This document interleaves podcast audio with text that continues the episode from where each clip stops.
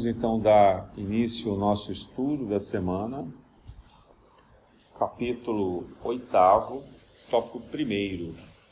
Bem-aventurados os puros de coração.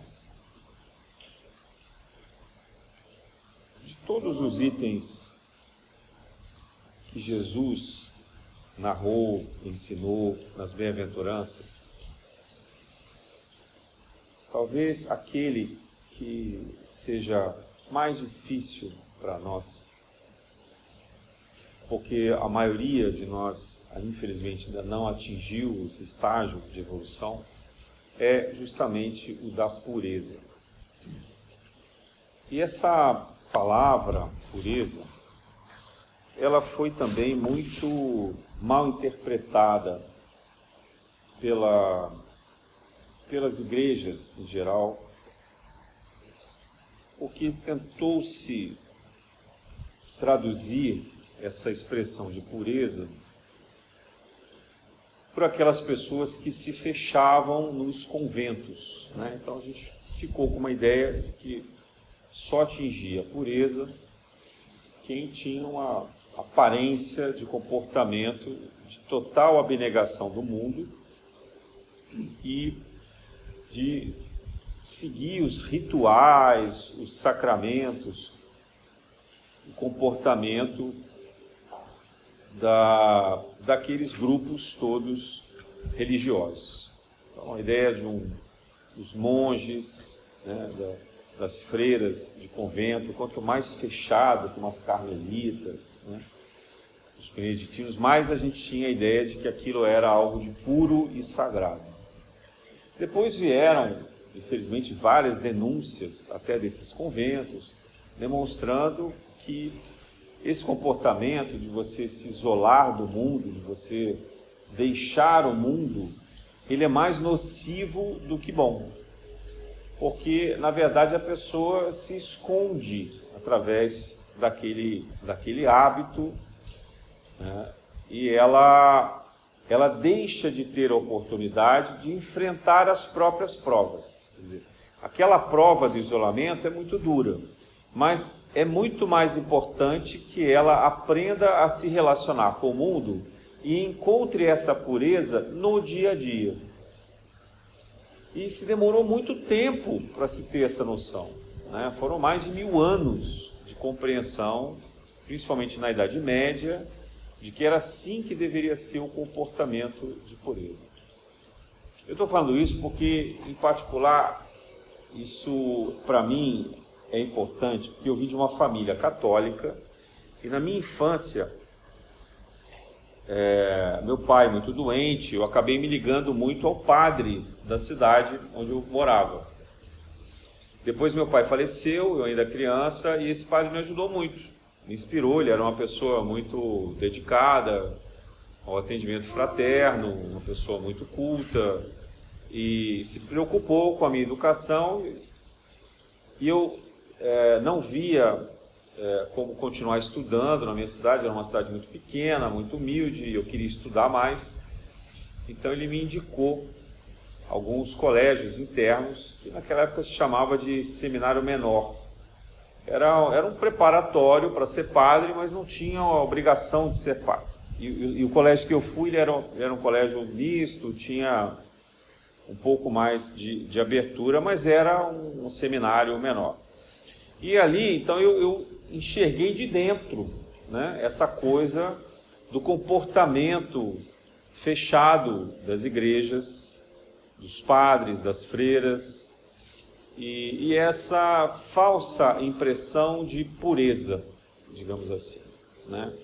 É, não tem nada de, de pureza você se travestir simplesmente de, de uma roupa ou de se fechar numa casa que você não pode ter um contato externo e você fazer dez orações por dia. É, tudo isso é o exterior. Né? Mas o, a prova moral do interior, a mudança verdadeira da espiritualidade, ela é de dentro para fora. E ela tem que ser exteriorizada no mundo real, no mundo concreto. Muito bem, Jesus deu exemplo disso. Porque a vida que ele escolheu viver com seus apóstolos, nos três anos aproximadamente da sua pregação, foi uma vida comunitária. Então ele se expunha totalmente, inclusive àqueles que eram contra ele. Né? Ele nunca se escondeu. Ele falava para aqueles os discípulos que gostavam dele, mas ele falava também para os sacerdotes, falava para os fariseus, falava para os publicanos, que eram os cobradores de impostos, odiados pelos, pelos judeus, né? falava para as prostitutas, né? e para, enfim, para, para o povo em geral, quem tivesse ali para ouvir. No Sermão da Montanha, que é o tema que a gente está falando hoje, é, estima-se que tinham um número bastante considerável de pessoas, né? não sei se hoje seriam talvez 10 mil pessoas, digamos assim, né? É, mas era um número considerável. E ali no meio dessas pessoas tinham é, gente, tinha gente de todo tipo. Então, e Jesus ele convivia com isso. Ele trabalhava, ajudava os apóstolos a, a pescar, por exemplo. Ele trabalhou e provavelmente em alguns intervalos ainda trabalhava como carpinteiro, como seu pai, né? É, ele fazia as viagens, então a pé, naquela época se andava a pé, percorrendo as várias distâncias daquele território, entre a Galiléia, Judéia, Samaria, Palestina, etc. Então Jesus tinha uma vida comunitária como era a vida daquele grupo naquela época. Ele não, ele não, não se escondeu de nenhum lugar. O único período que a gente vê Jesus mais recluso foram os dias que ele foi para o deserto antes de iniciar a pregação. Então ali a gente vê, né, os evangelhos falam isso, é, que Jesus de fato foi sozinho para o deserto. Mas aí era como se fosse um retiro, uma meditação, um período de, de, de mergulho profundo nele próprio, né, no encontro dele com o Pai, para refletir e se preparar para a sua missão. Então era, um, era, uma circunstância especial que todos nós também devemos fazer de vez em quando na nossa vida. Né? A gente precisa ter esse instante sozinho, a gente precisa ter esse momento em que a gente faz uma reflexão e um preparo para os desafios que vem adiante. Mas depois, depois volta para o mundo normal. Né? Então, a, essa ideia religiosa sobre pureza, que pressupunha você estar tá trancado no lugar, né? e que você vai se privar completamente da vida para se tornar puro, a gente vê que não funciona muito. E há alguns exemplos também, até de santos da Igreja Católica, que demonstram o quanto isso é difícil e o como isso não é uma receita para qualquer pessoa.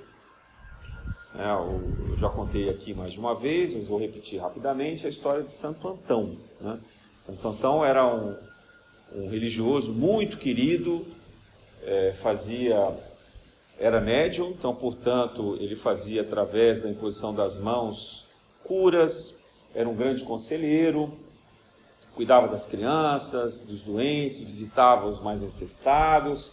Só que as pessoas vinham com muita intensidade atrás dele, pedindo auxílio. E ele acabava não conseguindo meditar, refletir, fazer as orações que ele queria. Então, em um determinado momento, ele foi morar na floresta.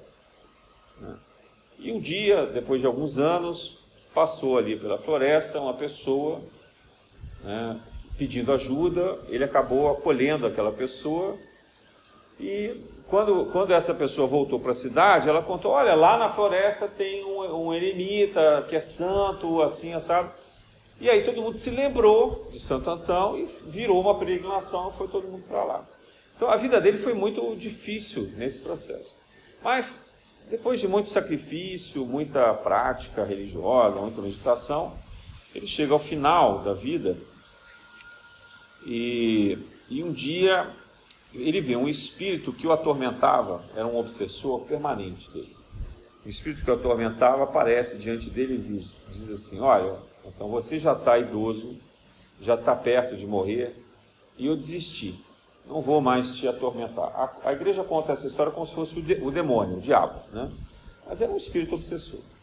Então eu falo assim, eu não, não, já, já cansei, eu estou aqui a vida inteira tentando fazer você distrair, você desistir do, da, da, sua santidade, seu projeto de santidade, então eu vou, eu é que estou desistindo, chega, não, não aguento mais, parabéns, e agora eu vi e reconheço que você é santo. E aí ele sumiu, esse espírito.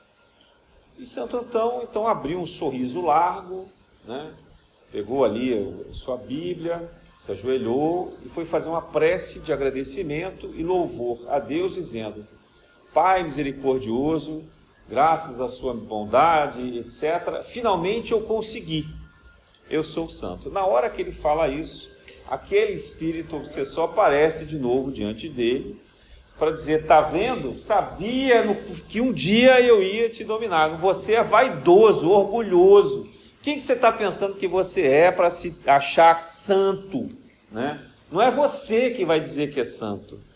Esse é um julgamento divino né, da sua consciência depois que você morrer, depois que desencarnar. E aí, né, aquilo cai o choque da realidade. Né? Então, esse comportamento, por mais que a pessoa tente viver uma vida isolada, sozinho ela não consegue, não é essa a prova, né? não vai resolver. E, uh, o, além do exemplo de Santo Antão, também é interessante o exemplo do são Francisco de Assis, no final da, da existência dele, ele estava muito doente, ele tinha pegado lepra de novo, ele já estava cego, ele tinha os estigmas na mão, né? Que sangravam, doía, então ele estava muito, muito, muito, muito fraquinho. Mas ele começou a entrar num processo de depressão. E a Clara, né, chamada Clara de Assis, né, que era a irmã Clara, que foi cuidar dele e tentando levantar o ânimo, etc., e conversando com ele. Aí ela pergunta: Mas Francisco, por que é que você está tão triste assim? Me fala, o que aconteceu? Olha, olha tudo que você já fez, olha que maravilha que você criou esse, esse grupo todo, o cuidado que você tem com os animais, quanto você já ensinou, você deu de exemplo. O que está que que tá acontecendo? Aí ele falou para ela assim: Mas é justamente por isso. Eu falei: ah, você está triste? Pelo que você realizou, que você está realizando? Ela disse, não, porque eles estão desvirtuando a minha obra. Quando, nessa época, é, já havia uma divisão nos franciscanos. E alguns queriam morar, não na rua como ele morava, de uma forma muito pobre, muito, muito humilde. Então eles criaram conventos, né? Você tinha depois uma divisão lá dos capuchinhos, os capuchinhos descalços, tinham várias, não sei exatamente os nomes, mas tinham várias divisões.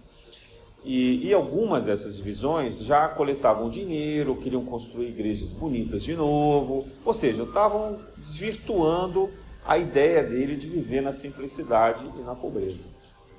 Dentro da própria comunidade franciscana, não é que era uma outra ordem religiosa. E ele achou que isso era um desvirtuamento muito grande, que as pessoas estavam, estavam atrapalhando, né? desviando o trabalho dele, ele ia morrer e ele não ia mais. Aquilo que ele idealizou não ia mais se realizar da forma original. E aí a Clara percebe nesse instante que no fundo, no fundo, isso era um sentimento de orgulho. E ela disse assim: Mas Francisco, quem disse que essa obra é sua? Essa obra é de Jesus e é do Pai. E ele vai fazer dessa obra o que ele quiser. É ele que está no controle disso, não é você. Quer dizer, dá uma bronca nele, deu uma chamada nele. Né?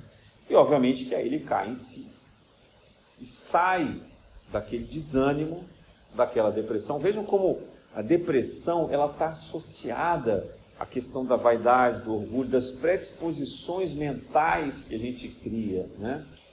É, até da falta de fé mesmo, né?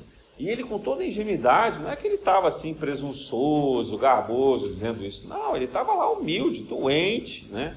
trabalhador, correto, sério, dedicado a vida inteira, mas ainda tocado né, por essa por essa ferida, né, esse fundo de orgulho e de vaidade. Então veja, eu citei aqui dois exemplos de santos católicos. A gente poderia falar de outras, de outros personagens. Né? É, eu vou citar um exemplo caseiro. Né? Dona Paulinha fazendo 100 anos, quem estava aqui na festa se lembra.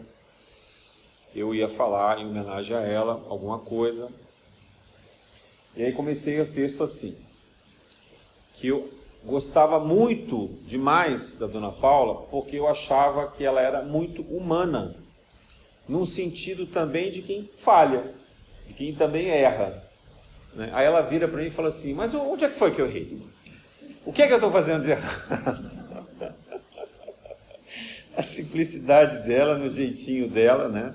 Leonina, quem conheceu sabe que tinha personalidade forte. Então, veja, tudo isso para poder falar de pureza. Né?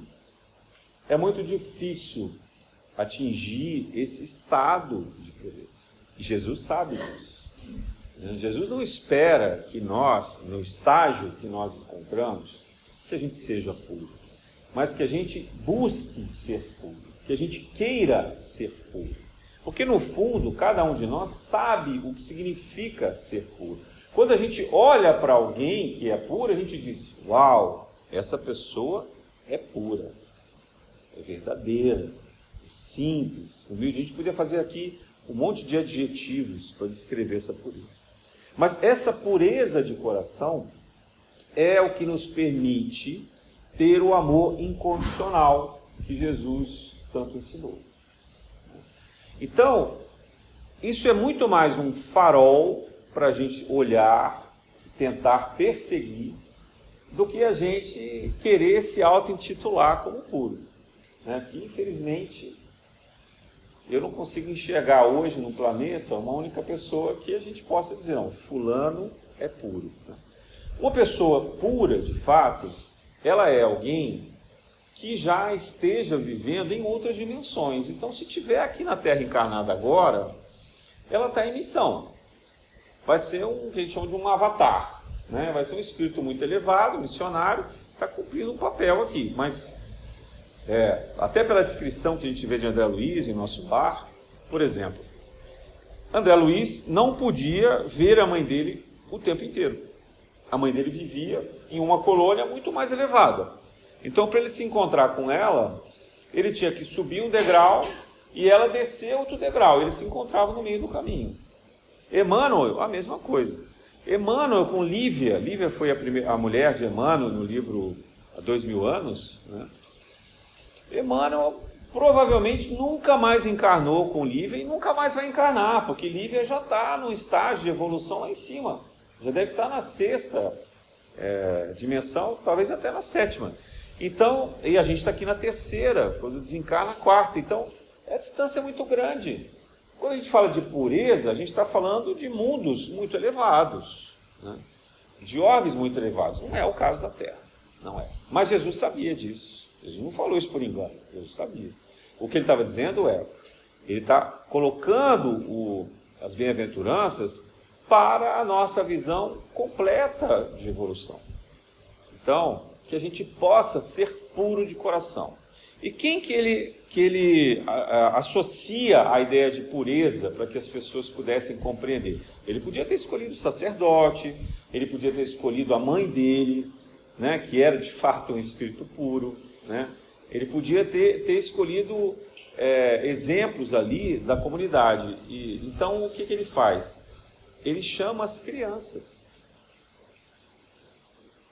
Porque ele diz que na ingenuidade, na pureza, na simplicidade das crianças, é que a gente deveria se espelhar. Porque a criança, ela faz as perguntas, ela fala o que ela sente. Né? A criança age espontaneamente. Ela vai dizer, ah, mas tem criança que é má. Tá, tem espírito que encarna, que desde criança ele tem um lado de maldade. Mas a gente está falando isso de um modo geral, né? A criança em geral.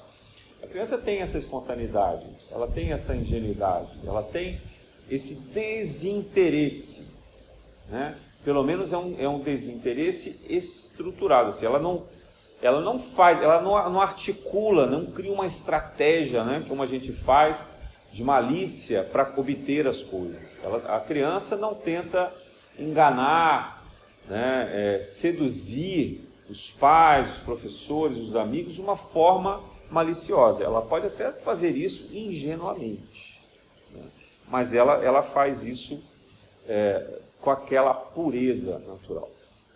E eu estou me lembrando aqui esse padre, muito meu amigo, chamava Padre André.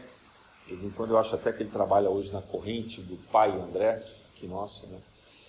É, eu me lembro que quando eu estudava lá na, na igreja, né, a gente, criança, ajudava lá nas coisas, é, a gente abria a livraria e tinha um armário. E dentro da porta desse armário tinham correntes de crucifixos pendurados. E eu perguntava lá para a moça que atendia, falava, Ivone, por que, que essas correntes não estão à venda? Ela falava, ah, não sei. O pai André, o pai André não gosta de, de, de expor, ele deixa, deixa guardado, ele falou que um dia ele vai resolver isso. Eu falei assim, mas elas são muito bonitas. E era eu um amigo meu que ficava junto. A gente toda vez perguntava para ela, a gente gostava de ver, eram correntes bonitas e tal. Aí um belo dia, ele estava lá mais cedo, antes da missa, e a gente foi falar com ele. Muitos garotos, assim, menos de 10 anos, tinha uns 8 anos, sei lá, 7 anos. E aí essa moça que trabalhava na secretaria falou para ele, falou, olha, esses garotos aí estão de olho nessas correntes. E a gente, com vergonha e tal, né? Aí o padre chegou, olhou para a gente, abriu o armário, olhou para a corrente, falou, o que, que vocês estão olhando essas correntes aqui? Falou, olha, a gente acha elas bonitas, queria saber por que, que não estão à venda, né? Se, se, se for vender, se é barato, se a gente consegue comprar ou não, porque é um crucifixo, a gente queria usar. Aí ele falou, ah, vocês já estão comigo há muito tempo, estão trabalhando muito bem, direito e tal, então eu vou deixar cada um escolher uma corrente. E tinha uma, uma corrente que era prateada e uma corrente que era dourada. O meu amigo, na hora, falou, eu quero a corrente dourada. Foi e botou. Aí deu para ele, então isso aqui, e falei, você? Eu quero essa prateada, porque eu tenho um crucifixo de prata que eu quero pendurar nela. Né? Aí quando ele, ele me deu, falou, você tem certeza? Eu falei, tenho. Falei, então tá, então tá aqui a corrente para você. Aí quando ele deu a corrente e colocou na gente, ele falou assim, olha a pureza da criança. Ele falou exatamente essa passagem do Evangelho. Aí para as pessoas que estavam ali. Essa corrente prateada, ela é de prata. A outra corrente é de ouro. Quer dizer, só o peso daquela corrente, sei lá quanto valia a mais, né? Mas ele querendo ressaltar o quê? Que a gente não estava preocupado com o valor financeiro daquilo. Era um, um, um, desejo ingênuo, né? De querer usar um crucifixo e pendurar aquela cruz, etc. Então, acho que Jesus, quando fala da pureza da criança, ele fala nesse sentido, né? de não haver ainda um interesse é, egoísta, orgulhoso, excessivo, estratégico, de tentar angariar alguma coisa, mal intencionado. A criança, quando ela pede algo, ela, ela diz por que, que ela pede. E, e normalmente é algo muito, muito espontâneo mesmo, uma necessidade muito básica dela, né? sem, sem a maldade. Então, o Kardec, quando ele coloca aqui para a gente, nesse capítulo oitavo, depois de já ter falado de várias bem-aventuranças, ele está nos chamando atenção para esse ciclo de aprendizado que nós devemos ter, que é um sentido de simplicidade, que é um sentido de controlar os nossos pensamentos. Emmanuel fala isso o tempo inteiro, a gente lê aqui a passagem dos livros Pensamento e Vida. É, muitas vezes a gente então não age, mas a gente pensa a maldade, o desejo, a vingança, é, a maledicência e assim por diante. Então, só nesse pensamento já está inserido todo o conteúdo de impureza que atrapalha a nossa, a nossa vida. Né? Depois ele cita a questão do adultério, né? o pecado por pensamento e adultério, que ele está justamente mostrando isso, que a gente é, não, não é simplesmente o ato de trair. E aqui eu estou falando de adultério, não é apenas uma relação amorosa. Né? O adultério das nossas convicções, o adultério moral, né? quando a gente se deixa atrair pelas coisas que a gente sabe que são erradas e ainda assim a gente insiste. Né? Mas também vale para o adultério dos, dos relacionamentos. E algumas vezes esse tipo de adultério é pelo pensamento, né? pelos desejos ocultos que a gente vai escondendo, pela inveja que a gente tem, pela mágoa, pelo rancor que a gente esconde, disfarça. Né? Então, tudo isso é um sentimento de impureza. São, são os, os pensamentos negativos, os sentimentos negativos que acabam dominando a nossa vida. Na verdade, todo o processo evolutivo passa em a gente conseguir controlar justamente esses sentimentos, esses pensamentos. A gente conseguir ter a, a pureza da origem, não é só das nossas ações. É a gente se libertar efetivamente dos pensamentos e dessas forças negativas que vão nos impulsionando, que vão nos desviando do caminho. Né? Ah, e aí ele fala da, da, verdadeira pureza um pouco mais adiante, que está diretamente associada à, à caridade, né? porque aquele que é puro de coração, como ele só consegue pensar no bem do outro, é inevitável que ele faça a caridade. Acho que a gente também pode refletir aqui uh, um exemplo na vida de Jesus, que é o caso de Pilatos.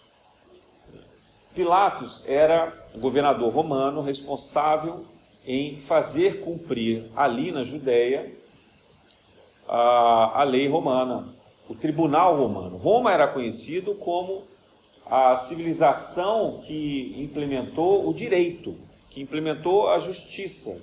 Então a questão do julgamento era algo fundamental para Roma.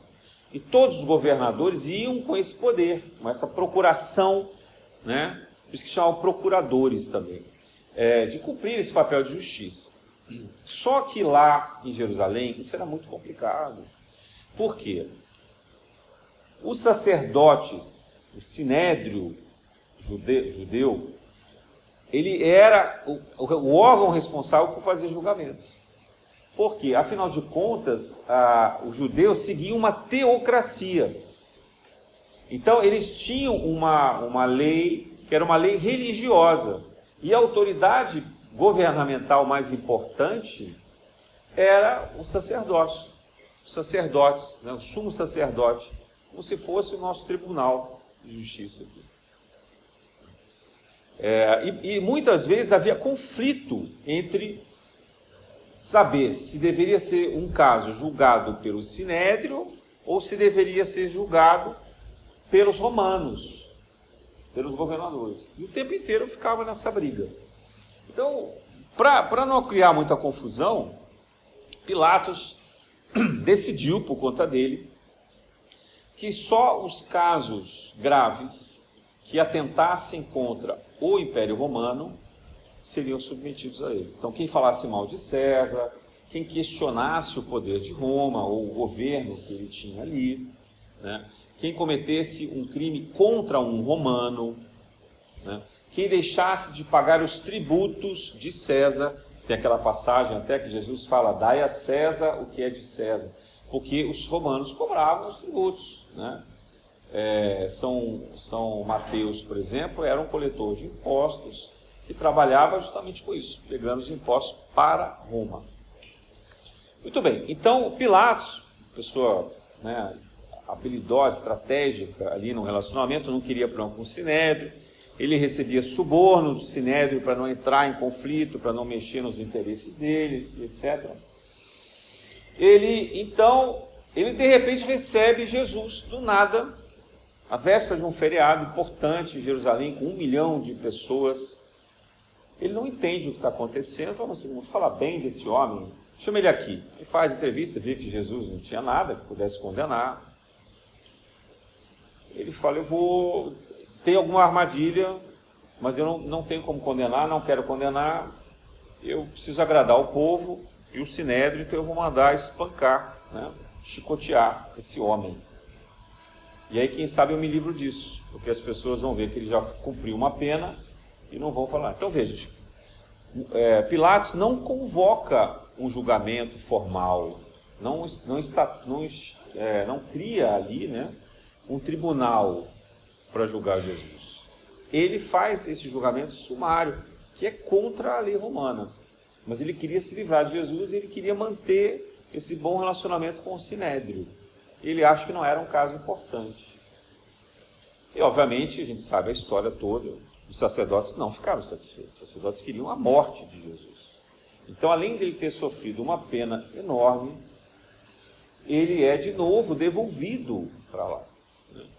E aí Jesus, e, e, aí ainda Pilatos tentando se, se livrar, manda para Herodes, né? Herodes coloca lá as roupas, o coroa de espinhas, né? faz mais sarcasmo, bate mais em Jesus, devolve para lá. Então Pilatos não conseguia se livrar de Jesus e ele não quis fazer julgamento. Emmanuel estava lá do lado, como representante de César, podia também ter intervido, não interveio. Né?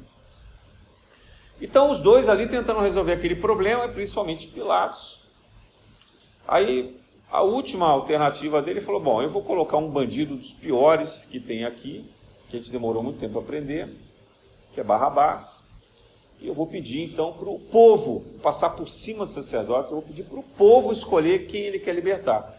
E eu tenho certeza que eles vendo já Jesus totalmente estropiado, eles vão escolher Barrabás. Né? Mas o povo incitado e corrompido pelos sacerdotes que haviam distribuído dinheiro por aquelas pessoas que estavam ali, a maioria deles visitantes que nem conheciam Jesus, né? é, tinham visto ele entrar, alguns deles pelo portão principal, naquilo que a gente chama de Domingo de Ramos, chamaram ele de rei dos judeus, etc., mas não sabiam quem era, não eram discípulos, efetivamente. Eram as pessoas que estavam visitando Jerusalém para o evento de Páscoa, estavam ali no, no templo fazendo sacrifício, eram judeus tradicionais, né? não sabiam de Jesus, não tinham ideia de que ele pudesse ser o Messias assim por diante. E aí o, o incitados então pelo, pelos sacerdotes, né, é, beneficiados por dinheiro, por vantagens que eles receberam, eles começam a gritar Barrabás, Barrabás, Barrabás. E o que acontece com Pilatos? Pilatos estava bem intencionado, não estava? Mas ele não tem mais o que fazer. O povo disse que queria Jesus. Então, na visão dele, ele não tinha mais o que fazer. Claro que ele tinha. Ele era autoridade romana. Ele podia dizer: Não, eu não vou condenar. Né? Ele podia ter inocentado Jesus. Ele podia ter criado um tribunal para julgamento de Jesus, mas ele não fez. Então, veja, eu estou contando esse caso por conta das armadilhas mentais que a gente cria. Às vezes a gente acha que a gente está super bem intencionado.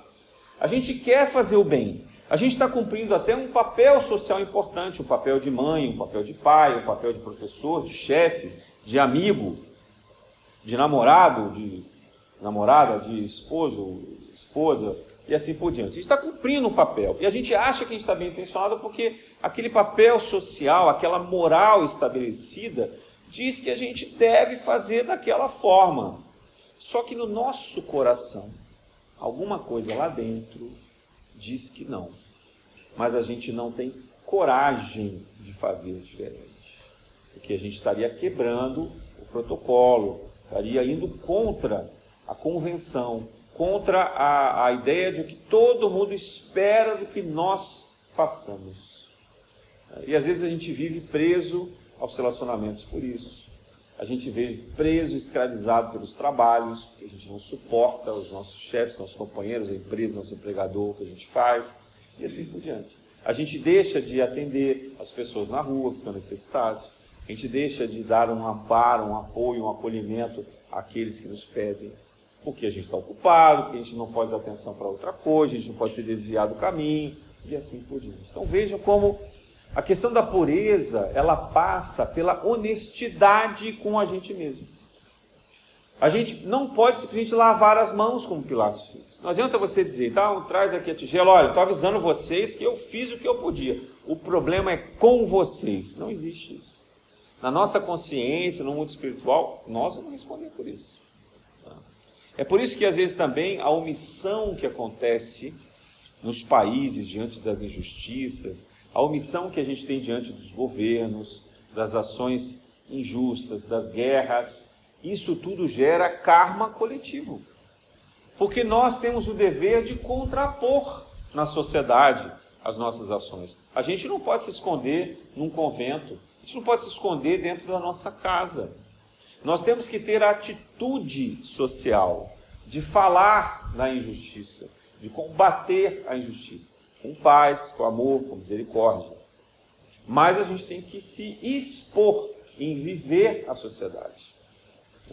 E ah, até a ponto de ser perseguido, de ser injustiçado, né? de sofrer as consequências disso. Mas com coragem de praticar a verdade, com coragem de praticar o bem.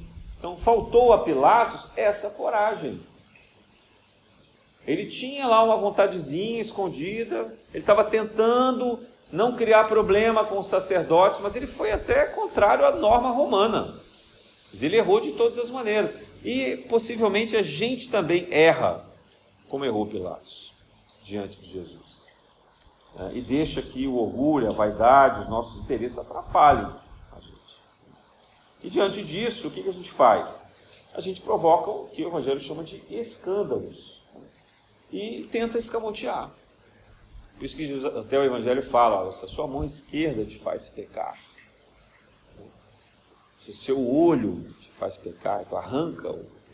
É, claro que isso é uma metáfora, né? mas é no sentido espiritual de dizer: controle a sua vontade, o seu impulso, se permita esse sofrimento, essa até angústia, mas que ela é uma angústia boa, um sofrimento bom, porque você está educando o seu pensamento, o seu impulso, o seu instinto, o seu sentimento, de modo que ele não cause mal a outro. Então, é preciso ter coragem para ser puro. É o contrário de uma ideia que a gente tem de que a pessoa pura é uma pessoa passiva, tranquila, serena. Não. O puro é um valente, é o guerreiro, né? é aquele que se coloca da frente de um exército, como fez Gandhi, né? É aquele que tem a coragem de buscar o auxílio, né? como fez Madre Teresa, como fez Irmã Dulce. Né? É aquele que está à frente, não está escondido, ele está exposto. As pessoas vão falar mal, as pessoas vão julgar, vão condenar por uma série de coisas, mas no fundo, no fundo, essas pessoas no coração dela saberão que essa pessoa é uma pessoa verdadeiramente pura. Né? Então, a pureza também tem a ver com essa dimensão de coragem, de fortaleza do espírito, né? para que a gente possa, de fato, ter ah, esse passo na direção do bem, como foi Jesus, né? como foram alguns poucos apóstolos, como fez, por exemplo, Maria Madalena, como fez Maria de Nazaré. Né? ficaram lá debaixo da cruz. As Marias ficaram ali aos pés de Jesus, não tiveram vergonha, não tiveram medo. Como foi, é, como fez Verônica, limpando o rosto de Jesus. Foi Simão Sirineu que teve a coragem de ajudar Jesus a transportar a cruz. Né? Como foi São Dimas, né, o, o bom ladrão que teve ali, não teve vergonha nenhuma de dizer: Olha, estou vendo aqui que você está condenado, mas poxa, a gente aqui é bandido, você é uma pessoa boa, já vi você falar por aí. Quem me dera, né? É injusto o que está acontecendo com você. Então, quando você morrer, lembre-se de mim. Ele teve coragem ali na cruz, morrendo, sofrendo de falar. Né? Enquanto o outro, a gente nem sabe o nome, porque o outro estava né, provavelmente revoltado, desinteressado e assim por diante. Então, a, a pureza, ela não é uma coisa idílica, não é uma coisa sentimental, ela é uma coisa forte, verdadeira, de atitude daquele que vai em busca efetivamente do bem, daquele que não só pratica a verdade, como expõe essa verdade, se coloca né, submetido ao julgamento alheio, mas de uma forma amorosa, porque não adianta fazer isso com violência, sendo uma pessoa né, bruta, arrogante, etc. A verdade, ela é do gesto, ela é da convicção, ela é da atitude. E não da gente querer abrir a cabeça do outro e enfeiar lá dentro aquilo que a gente acha que é certo.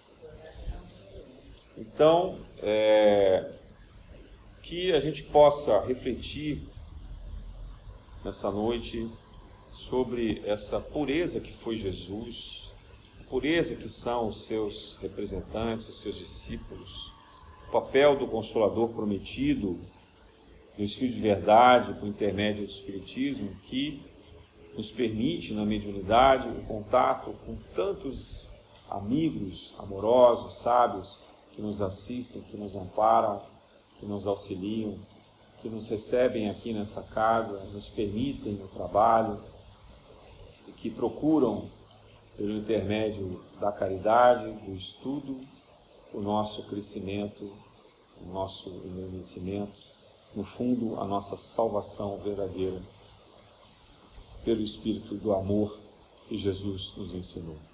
Na graça de Deus.